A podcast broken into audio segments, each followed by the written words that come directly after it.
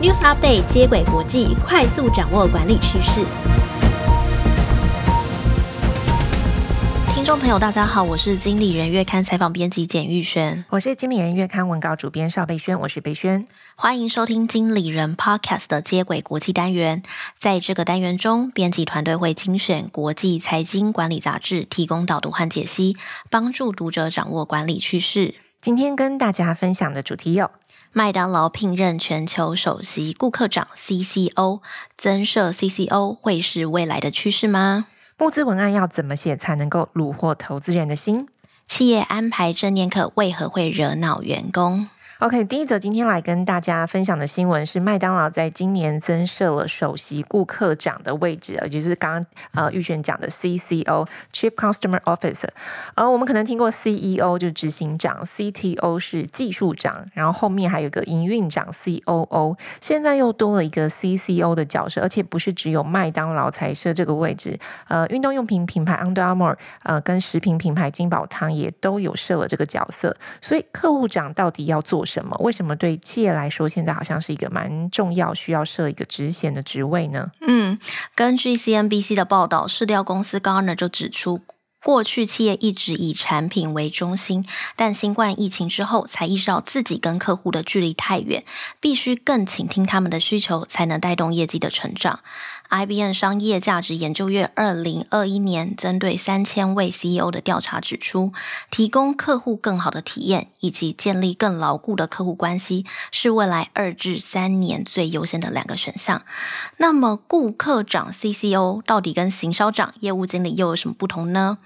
？CCO 的工作主要是在优化客户体验。以往这个工作会由行销、业务或专案经理来分摊下去，因为这些职务都涉及客户关系。但在跨部门的工作上，一定有许多不利于客户体验的地方。例如，公司开立发票的方式很繁琐，会惹恼客户。这时要由哪个单位来处理呢？是财务还是业务经理要管呢？这时很在意客户体验的企业，可能就会想要统一窗口盘点问题，由单一团队来处理。这就是顾客长或体验长这个职位存在的意义。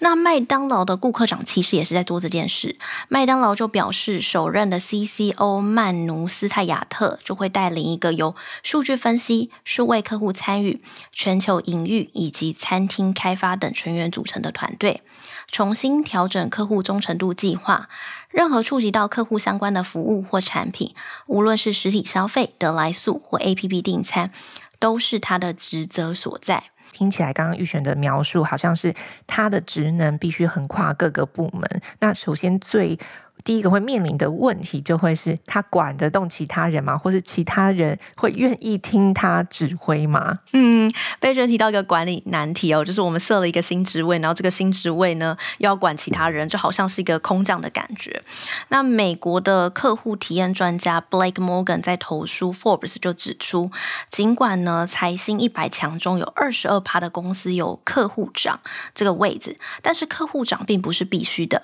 这个职位甚至有时候会危害到客户体验。怎么说呢？一是顾客长这个位置真的太新了，它相比于执行长、营运长或财务长这些运行已久的职位，他们其实都有明确的目标啊、职责界定啊、团队和预算。但顾客长其实很少获得同样的资源，在许多组织中，客户长他会需要的顾客数据也会分属在不同的部门。如果没有特定的团队或权力，客户长其实很难得到这些数据，然后来优化顾客体验。第二个问题就会是说，各部门原先都会将优化客户体验，把它视为是自己的一环哦。然后在顾客长上任之后，哎，这个位置就分出去啦。Blake Morgan 他就在访谈就是亚马逊的客户体验的主管时，那位主管就跟他说，组织的每个人都有责任要带给客户更好的体验。对他来说，有一个人或是一个团队来负责数百万的顾客体验是一件很奇怪的事。最后，Blake Morgan 就认为哦，优化客户体验确实是需要一个领导者。但是由执行长来带领，其实会比较合适。研究也指出，以客户体验为中心的公司中，五十九趴的公司在执行长参与客户体验计划的时候，它的营收会比没有执行长参与时更高。如果真的要任命顾客长，也应该给他资源和权力去推动改革。企业不该将有客户长就等同于公司很在意顾客体验，或是公司的顾客体验就会做得很好，而是要让每位员工心中都有客户，以及以建立以客户导向的工作方法才是比较重要的。OK，所以从玉璇的分享中，组织在设立新职位的时候要考虑的配套其实蛮多的，不是说有任命一个新的职务有才能的人就能够推动组织的改革，而是要给这个人或是这个团队足够的资源或权力，甚至要跟呃员工沟通新职位设立的目的，然后以及对大家工作的帮助或是效益，或者是说未来协作的方式，可能都要呃讲清楚，才不会就是出现员工觉得，哎，我设了客户长，我客户体。跟客客户体验有关的事情推给他就对了啊，所以其实应该是我们不是说呃帮客户体验部门想好，然后或者是说呃主动提供数据给他们这样子就好了，而是在员工每一个人的心中都要把客户体验这件事情放在第一位，这样才不会违背这种以客户为中心的改革初衷。刚刚其实我们谈的是顾客长的议题，那现在其实我们来讨论的是行销长关注的重点，也就是说文案要怎么写才能吸引消费者上钩，或是主动让投资人掏钱支持你的事业。好，我们今天要分享的第二则新闻是募资文案要怎么写，捐助的款项会比较多。韩国成均馆大学以一封美国大学的募资信来做实验，其中一封呢，请求校友表达对母校的支持，像是捐一百元不嫌少就能够让学生在安全的体育馆里面运动；另外一封呢，就是聚焦在呃以及写出校友对学校的具体贡献，比方说过去大家的捐款是用在体育馆外围的拉皮呀、跑道修缮以及学生住宿的补贴上。结果显示呢，当你文案聚焦在一百元不嫌少，能够让学生在安全的体育馆运动的话，赞助的金额会比较少，但是捐赠的人数会比较多，平均金额来到两百四十九美元。但是如果你是强调或是特别凸显校友付出的金额是贡献在哪些地方，得到的金额会比较高，平均会来到三百七十一美元。那该篇研究刊登于芝加哥布斯商学院 Chicago Booth Review 上面。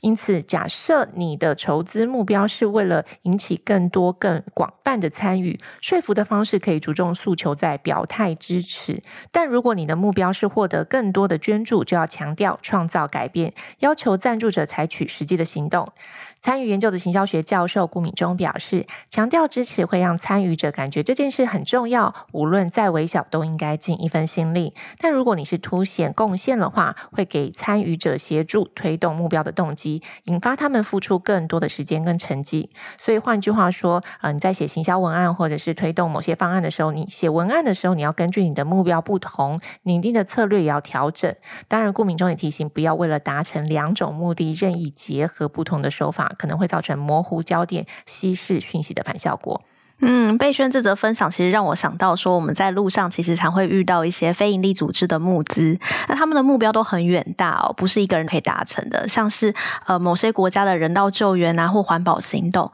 他们会用每天一杯咖啡来号召大家尽绵薄之力，然后我就会觉得很有用啊，就停下来了解，然后后来就发现。不是一杯咖啡，是每个月 三十杯咖啡。所以三十杯咖啡的钱，嗯，就不得了了。对，我就会，嗯，我要考虑一下。反正呢，感觉就是这种方法就很有效啦，就会让自己，呃，用一些小举动，然后也可以激发大家的参与感。然后另外一个研究提醒大家的重点是说，要依据行销目标不同来调整文案的策略，才能达到效益。那这边可以分享一些就是文案可以打中消费者的方法吗？好，这里提供三个写好销售文案的步骤啊。第一个就是消费者研究，就是你可能在写之前，你要了解应该购买什么产品服务的消费者是谁。比方说像是年龄啊、兴趣啊、消费习惯，你要先了解你诉求的对象他的喜好，他会因为什么而呃比较对你 pay 了，嗯，所以下笔之前，你应该先思考说，如果我是读者，我想知道什么，我想解决什么问题，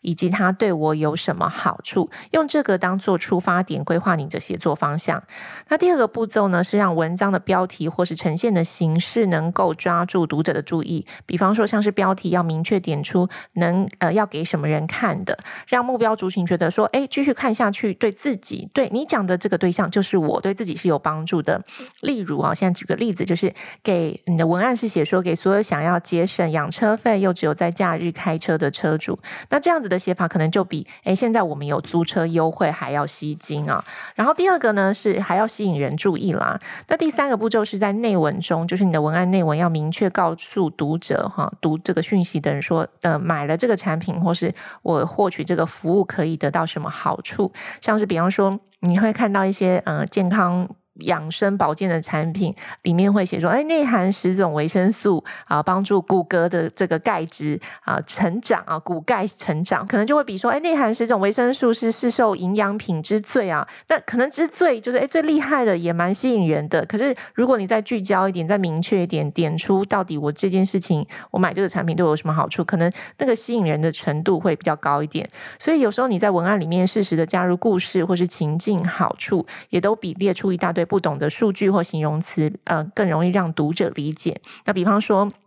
假设啊，我现在假设你卖卖农产品啊，你农产品就形容说，我这个农产品是拜访了日本各地超过三百间农家才找到这个最优质的大豆，嗯、那就会比只写说，哎，我使用严选产地严选的这个大豆还要吸引人。嗯，贝轩其实刚刚也念出了很多文案的内容哦，让我想到什么，常常广告就是说内含十种维生素，帮助骨钙成长，蛮有趣的。其实刚刚提到了三种技巧，第一个就是说你要厘清这个文案给谁看，然后第二个技巧其实就是。是标题要抓到消费者的痛点，然后第三个就是内文要清楚点出产品的优点跟好处，而不是去用形容词和数字来堆砌。我们会发现哦，掌握好文案的原则没有那么难，只是花时间花脑力而已。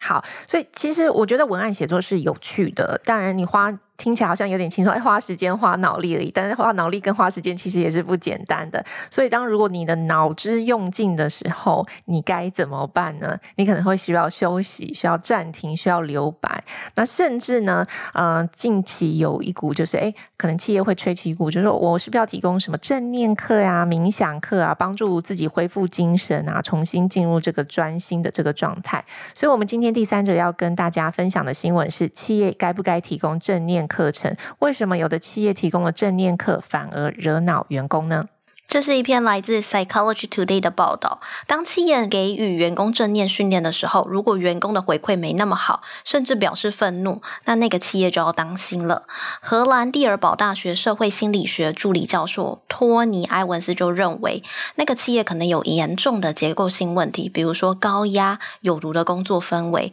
正念通常没有办法真正解决问题。从另外一个角度来看，正念训练它可以让员工解决倦怠啊、工作或家家庭失衡的问题，这也会让工作者变得要为自己的工作效率负责，企业的责任反而被稀释了。埃文斯进一步以最后通牒赛局的理论来解释，我们可以去把它想成。你的主管有一笔一百块，然后他要把它分配给所有的人。那他在分配的时候，你可以选择接受或拒绝他的分配金额。那如果他是分五十五十，那你当然说好啊。但如果他就说哦，那他九十九，你一块钱，这时候你会不会觉得有一种被羞辱，然后觉得不平等的感觉？同样的，如果员工觉得他自己应该得到更好的报酬或减少工作压力，企业提供训练、正念课这种小小的帮助，只会让他觉得被赏一巴掌。显得微不足道。埃文斯就提醒，如果企业不能提供显著的帮助，那倒不如什么都不做比较好。所以，刚刚玉璇提供这个新闻，就简单来说，就假设如果你听见员工跟你抱怨说，呃，普遍来说压力很大呀，在这里工作很累，你你可能想到的是说，那不如我们就来提供上一上正念课好了，冥想课好了。那如果只是很单纯这样片面的去思考，员工可能搞不好很生气，因为你应该想的应该是说，为什么我的员工压力这么大？为什么我的员工都觉得工作量太大，或者说没办法专心？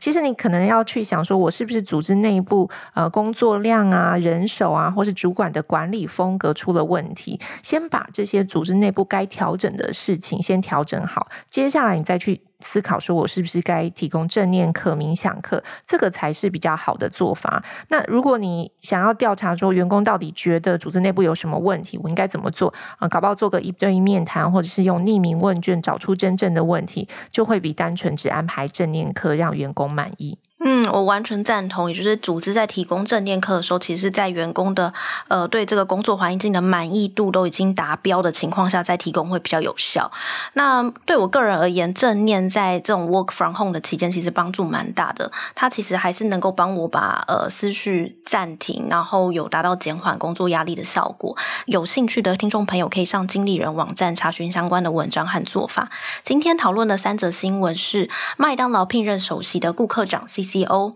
募资文案怎么写才能虏获人心？企业安排正念课为何惹恼员工？听众朋友，如果有兴趣今天的内容，欢迎订阅经理人 Podcast 频道，每周一四都有更新节目哦。以上内容由简玉璇、周颂怡、丁维宇编译整理，简玉璇、邵北轩制作。谢谢大家收听《经理人接轨国际》，下回再见。